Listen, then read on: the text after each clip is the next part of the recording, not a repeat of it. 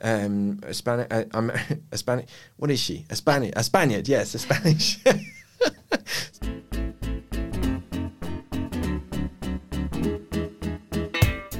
Hello, everyone. My name is Simon Hunter. I'm the editor of the English edition of El País, and this is. ¿Qué? A podcast from El País that tries to explain to our beloved English speaking audience the finer points of what is going on in Spain right now. Whether you are a migrant who has opted to make a life on the Iberian Peninsula, or you are based abroad but can't get enough of all things España, we are here for you. We've got your espalda. So sit back, relax, and let us break down anything that you see about Spain that makes you say, um, ¿Me lo puedes decir más despacio, por favor? This is episode five of our podcast. I'm pleased to say that we seem to have ironed out the issues we had with actually getting it out there on iTunes and so forth. You can tweet me at Simon in Madrid with your comments and feedback, or you can send an email to English edition at elpais.es. I have been encouraging people to use the Twitter hashtag uh, K podcast. Um, and apologies to the podcast that's already out there that's been using that hashtag. Feel free to get in touch if you're listening to this and indeed suggest us a new one. Um, that podcast doesn't seem to publish many episodes though, so we're kind of claiming it for our own. I am joined, as ever, apart from our lovely producer Veronica, um, by Melissa Kitson. Hello, Melissa. Hello. How are you this week? Good. You've had your hair cut? I have. this isn't a very common occurrence, from what you told me. no. Well, we shall take a photo in a minute and tweet out uh, Melissa's haircut for everyone to see. Uh, as always, I invite you to tweet us or mail us to tell us uh, why you're listening, where you are, and what interests you about Spain. Um, I also invite suggestions for topics for us to talk about. The exhumation of Franco was something that someone asked for last week. There's news on that. It looks like it's on its way. Uh, we're recording this on Tuesday. It emerged today that the cabinet are likely to give the green light to the actual exhumation, which is likely to take place under the cover of night up in the Valley of the Fallen. Estamos en los últimos momentos administrativos para que pronto el dictador salga ya de ese valle de los caídos. Uh, at some point, we still don't know where Franco's going, as far as I can tell. Um, the family wanted him to go in the central La Almudena Cathedral, which would have been an absolute nightmare for the Socialist Party government. But it looks like he can go anywhere except there. So maybe send us your suggestions. Where would you like to see Franco uh, reburied? Um, all right, but we are going to talk about uh, two interesting topics this week. We'll start with the march that we saw on Sunday in the central Madrid square of Colón. A demonstration was called by some of Spain's uh, parties. Melissa, why don't you fill us in as to exactly what happened? On Sunday, tens of thousands of people flooded Colón Square in Madrid to protest against Prime Minister Pedro Sánchez and demand he call elections as soon as possible. Que queremos ya que salga este presidente de, de gobierno que tenemos, que es un ocupa. Es que convoque elecciones. Porque está gobernando sin que nadie lo haya votado. Quiero elecciones, quiero elecciones y quiero España. Uh, according to government estimates, around 45,000 people attended the march, but organizers put that figure as high as 200,000. So the typical baile de cifra, as, uh, as they call it, uh, you know, conflicting reports of how many people were there. And so this protest was called by three of Spain's right wing parties the Popular Party, or the PP, which was in government before Sanchez and has traditionally been the, the bastion of conservatism in Spain. Ya no cabe más rendición socialista ni tampoco más chantaje independentista. Ciudadanos, which is considered to be more of, you know, centre right and is particularly popular in Catalonia. Miles y miles de españoles le dicen no a Sánchez, sí a España. And Vox, which is a far right group that's sort of jumped onto the political scene after winning 12 seats in the recent Andalusian elections. El golpe debe sofocarse hasta las últimas consecuencias con la detención de sus responsables. Now, these parties accuse Sanchez and the Socialist Party government of giving in to the demands of the Catalan regional government. You know, they're saying, you know, Sanchez has betrayed Spain. Now, why do they think this? I, as you mentioned last week, Sanchez wants to find a political s- solution to the problem in Catalonia, which you know since This is a long running story. yeah. And so, with this goal in mind, last week Sanchez agreed to have uh, a rapporteur or observer at planned cross party talks on Catalonia. Alguien que sea capaz de decir, eh, nos convocamos, tomo nota de lo que vais hablando, lo que hace un relator, por ejemplo, en un congreso. Someone who the Deputy Prime Minister Carmen Calvo said, you know, would take notes, call us to meetings, kind of coordinate the, the negotiations. You know, which sounds fairly innocent, kind of like a glorified assistant. But uh, this was not how right wing parties in Spain saw it. Uh, the leader of the Popular Party, Pablo Casado, accused Sanchez of being a traitor. está pasando ahora mismo en España es que el presidente del gobierno es el mayor traidor, está siendo un felón, es un presidente ilegítimo a partir de hoy. of committing high treason, of putting the Catalan separatists on equal footing with the Spanish government. You know, the situation was so outrageous and so serious, they called the protest for Sunday. But, you know, funnily enough, just a day or so later, the Spanish government announced that it had broken off all negotiations with the Catalan regional government. They said the pro independence parties did not accept their framework and that there would be no more proposals from Madrid. You might think this would have you know, made the right wing parties perhaps question the down a little process. you know, how, how do you protest negotiations that aren't actually happening? But no, that, that wasn't the case. And, you know, they actually read a manifesto uh, at the protest claiming that Sanchez had accepted all the demands of, the, of Catalan Premier Quim Torra, that he, you know, offered Catalonia sovereignty if pro-independence groups approved his budget. Kind of oblivious, you know, or maybe not oblivious, but avoiding this fact that the government was no longer in talks with the mm. the regional government. And, you know, the PP was actually pulled up on this, and they were like, "Oh no, no, most of the manifesto was true," yeah. which is yeah, like a little, little worrying. It's worth pointing out that Casado has really returned to these days of this great word in Spanish is crispación. Like literally, we used to say in the newsroom, we used to call it crispation, but it's kind of like this really sort of like nasty, personal, attacking politics. And he gave some pretty extraordinary speeches last week, um, um, launching these very personal attacks against Sanchez. They keep calling Sanchez an ocupa, uh, which is like a squatter, basically. Um, you know the fact that the fact that Sanchez came to power, he became prime minister through this, you know, perfectly legitimate parliamentary process of a no confidence vote, whereby all the parties, you know, got together. Well, not all the parties, but the, the, a, lot of, a lot of the parties in Congress got together to vote out the prime minister because of the Popular Party corruption. Um, the opposition keeps hammering him with that and saying that he's an ocupa in La Moncloa. La Moncloa being the um, prime ministerial um, palace, the seat of government.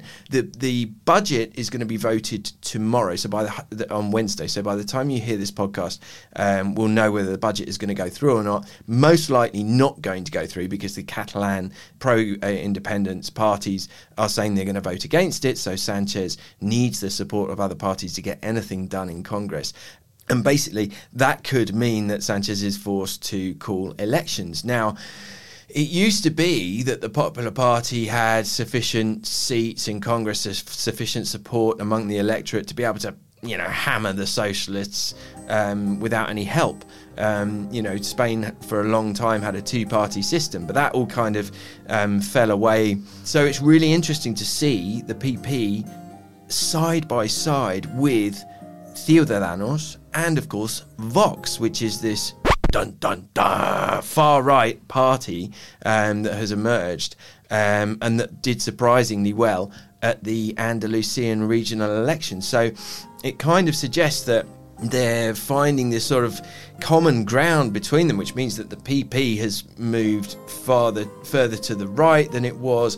Vox is far right. What does this mean? Does this mean that we could be headed towards some kind of um, replica of what we've seen what we've seen in Andalusia on, on a regional basis. And if we have elections, are we going to end up with another inconclusive election? Because let's not forget the last two general elections have been inconclusive. No party won a, um, a, a, majority, and it kind of kind of begs the question: What are they going to do with Franco? If the socialists take Franco out, and then we get a right wing government back in, they're going to send him back to the Valley of the Fallen. Poor old Franco is not going to know whether he's coming or going. And then, of course, all of this massive political instability um, as a backdrop to the Catalan independence uh, drive trial, which started today in the Supreme Court. It's quite extraordinary. They're televising the whole of the proceedings. Um, it's going to last for around three months, and it's really it's this hugely emotive um, issue mm, for you know a lot of a lot of the Catalan people. A lot of Spanish people as well who are, you know, pro the unity of Spain. So, yeah, turbulent times. We will definitely be coming back to this, if not next week, in the coming month.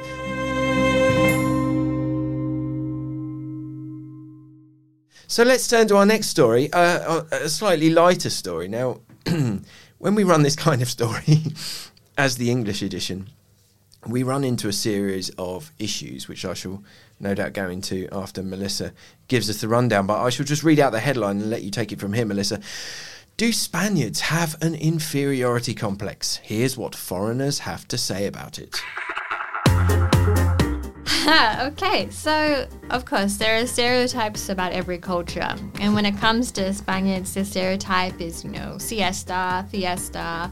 They're not smoking, drinking red wine. They're napping in the middle of the day. So that that's that's. You've just you gone through my hobbies. but you know, to get a better idea of what Spanish people are really like, El País interviewed uh, a group of foreigners who have lived in Spain for a number of years. So you know, they're not just sort of passing tourists. They've had time to, you know, get to know the people in the country. And interestingly, some of their responses, you know, to some degree, reinforced the stereotype, but others showed a very different side to the Spanish people. The first one was that they are touchy on topics like colonization. Today we'll learn about Christopher Columbus, the heroic explorer who discovered America and proved the earth was round. Actually, Columbus was an incompetent buffoon who never even set foot in America. So on the one hand, they can the, talk openly about race or different, you know, other issues that may be considered taboo. But on on things like the Spanish Inquisition and colonization, that's when they start feeling a bit uncomfortable. Uh, I know when I was living in in Quito, whenever I was with Spanish people, and the topic of colonization did come up there. You know, I felt like there was a little like looking at the floor. You know, there was a degree of discomfort. Uh, the other one, which I think you know most people agree on here, and is again part of the kind of the stereotype, is that they love their family. Another funny one was that Spanish people are not good dancers, which I I beg say, to differ. I, I, I, I disagree with that one. Yeah, I think um, Your husband. my husband. Look, it's Hello, not that Juan. he's, he's a bad dancer, but I think his heart just really isn't in it. He's you not a good dancer. He doesn't enjoy it, and I think if you don't enjoy something, you don't tend to do it very well. Another interesting comment was that Spanish people are obsessed with their bad English, that they don't like to speak English because they feel self conscious. Mm. Finally, that Spanish people have bad manners, which is Yeah. a controversial. All right, let's break this down. Now, the problem that we have with that, with um, articles like this is obviously what you you know you be forgiven for thinking when you read that headline is that we've written the story. Now, the majority of the material that we publish in the uh, English edition comes from our Spanish journalists, and we you know we do a we don't do a straight translation we, we kind of you know we do a version of the of the article. So it's important to point out because people always get annoyed on facebook when they just see the headline. It's the typical thing when you see a headline on facebook and don't actually read the article. We didn't write this. This this article was commissioned and written by uh, spaniards. And of course yep uh, foreigners were um, interviewed. I think that it's the same with all cliches, isn't it? I mean, you know, there's loads of cliches about British people that I've become more aware of since I don't live in the UK, like about how, you know, how you have to say please and thank you millions of times and you have to be really careful when you speak to people to not be too direct. And they're- you know, there are truths to the cliches. You know, loyal to their family, definitely. I'm married to a Spanish, uh, I'm married to a Spanish girl and, the, you know, she's got a big family and the loyalty to the family is extraordinary. I mean, the, you know, the, the way that they all get together and uh, it's one of the things I, I really, really love. Not very good dancers, I definitely disagree with. Um, I, I don't think that's true. I think maybe the men. They're obsessed with their bad English, I think there's definitely an element of that. I think um, Spaniards have long had a um, an issue with the fact that it's such a shame in Spain that they don't um, subtitle TV because you know our neighbour, our Iberian neighbour, Portugal, has um, uh, subtitled TV, and what a difference it makes. I mean, it's just incredible. Gossiping, the national sport. Yep, I think we can all agree.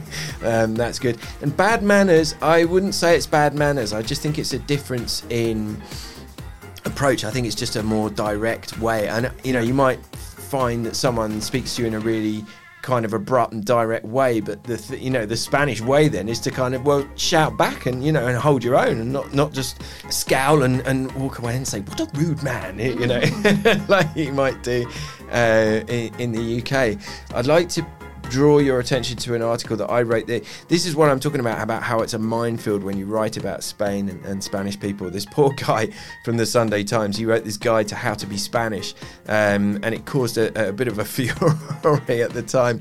He wrote it tongue, tongue in cheek. It was supposed to be um, funny. Mm, but it didn't go down well with Spanish people. And I wrote my response article, which you can find on our um, website. If you Google "Why the Sunday Times Guide to How to Be Spanish Missed the Mark," or just Google "El Simon Hunter uh, Sunday Times," you'll find it. Um, and I came up with my own list of things about you know how to be Spanish and the great things about um, being Spanish, and that kind of encompasses some of the great things uh, about being Spanish because I think Spanish people can get too caught up in their um, inferiority complex, and really, you know, Spain has got got so many great things going for. It's such a great place to live, as you you know, as so many British people know. How many you know we're seeing all this with all the Brexit stuff that's going on at the moment.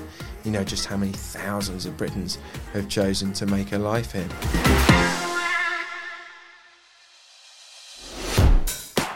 All right, so I think we shall wrap it up uh, there for this week. I hope we helped you understand these issues a little bit better, or at least that we didn't confuse you even more. My name is Simon Hunter. I'm Melissa Kitson.